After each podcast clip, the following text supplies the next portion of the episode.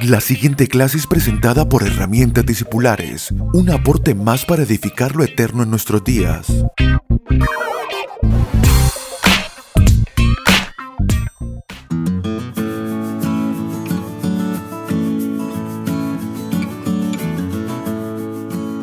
Saludos amados, esta es nuestra clase número 96 de herramientas discipulares. Hoy estamos continuando acerca de este tema que nos hemos propuesto, eh, entender más acerca de la, del discernimiento como virtud y cómo, cómo trabajar en nuestras vidas para que el discernimiento se desarrolle más y más. No, no solo como don espiritual, sino como virtud y, el discernimiento se desarrolla como virtud cuando trabajamos por la vida del Espíritu en nosotros, trabajamos en nuestra alma, como dijimos en la clase anterior, despreciando o más bien menospreciando la información que provienen de los sentidos naturales y de los criterios naturales. Este es el segundo consejo.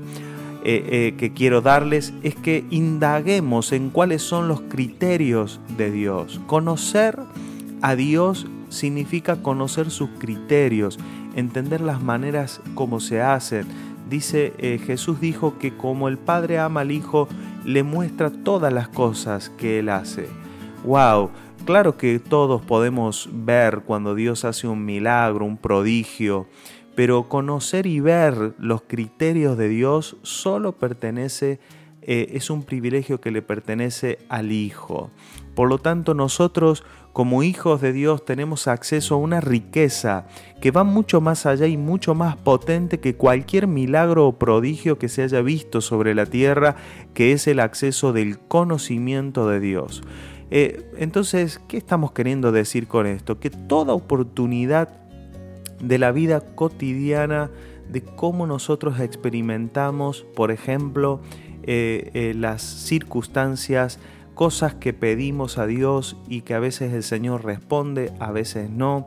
Eh, también tenemos la lectura de nuestros días, tenemos las escrituras, tenemos tanta, tanta información que es nada, es nada esa información a menos que nos conduzcan a un conocimiento de Dios profundo, verdadero y en especial conociendo sus criterios porque cuando entendemos los criterios de Dios, esos criterios van formando y se van haciendo parte de nuestras vidas. Eh, hay, gente que tiene tan, tan eh, errados el conocimiento de los criterios de Dios que rápidamente sacan conclusiones conclusiones que surgen quizás de la religión, de los esquemas religiosos. Eh, bueno, esto sucedió porque Dios eh, lo quiere así, esto sucedió este, porque, porque viene de las tinieblas, esto es así porque, este, porque seguramente usted debe haber hecho algo mal. Todo ese tipo de recetas eh, evangélicas, cristianas, pero religiosas, no provienen muchas veces, vamos a decir muchas veces, no provienen de un conocimiento verdadero en el Señor porque no se ha trabajado en indagar, Señor, cuáles son tus criterios acerca de la vida. Eh, eh, muchas personas son las que buscan conocer a Dios solamente hasta el punto donde eh, ese conocimiento me produce algún tipo de beneficio. O sea, indago en Dios porque me interesa conocerlo, porque sencillamente porque eso me produce algún beneficio personal.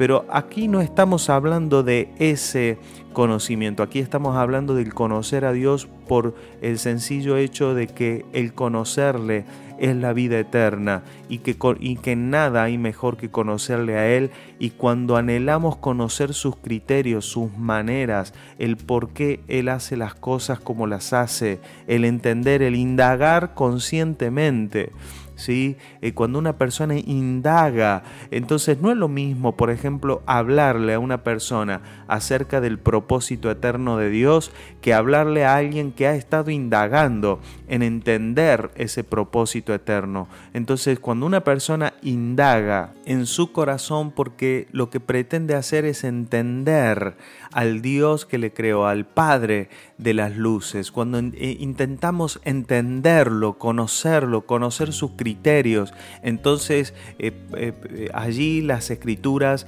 los mensajes que oímos, el meditar, la oración, todo eso colaborará para abrirnos día a día un entendimiento más profundo de los criterios de Dios. El tercer consejo para esta virtud es evaluando los resultados y los frutos de aquello que hacemos y de lo que hacen otros acerca de la vida espiritual, buscando que se produzcan fruto de nuestra vida espiritual, indagando, tratando de encontrar esos frutos, esos frutos en nuestras propias vidas, porque el fruto de la vida del espíritu es algo que se discierne espiritualmente, ¿sí? Y hay que buscarlos, hay que buscar, por ejemplo, eh, yo no, no, no, no puedo encontrar por ejemplo, el gozo del Espíritu en cualquier persona. El gozo del Espíritu muchas veces se da a conocer en una persona cuando esta persona está en gozo, está alegre, se expresa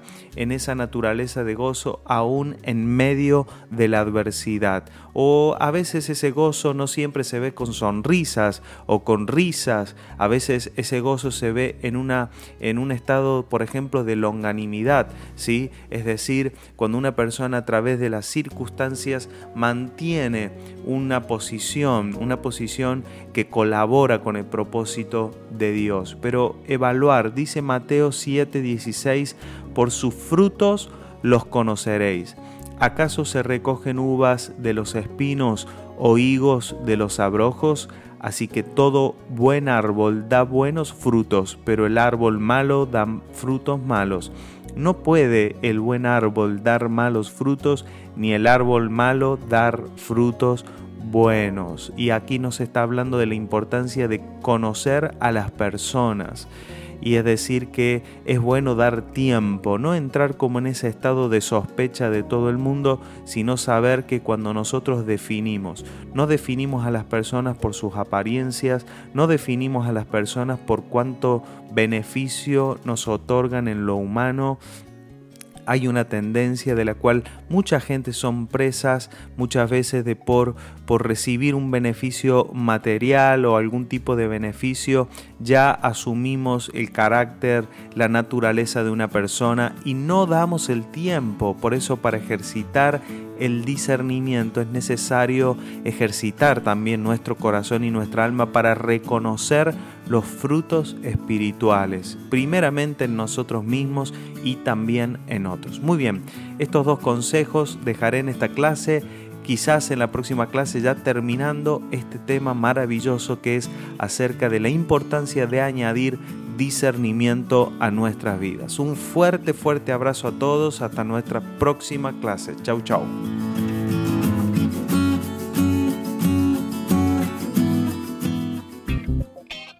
Puede comunicarse con nosotros a través de nuestra página web www.herramientadiscipulares.com o vía mail a herramientadiscipulares.gmail.com. Síganos a través de las redes sociales en YouTube, Facebook e Instagram como arroba Abel Gracias por estar aquí.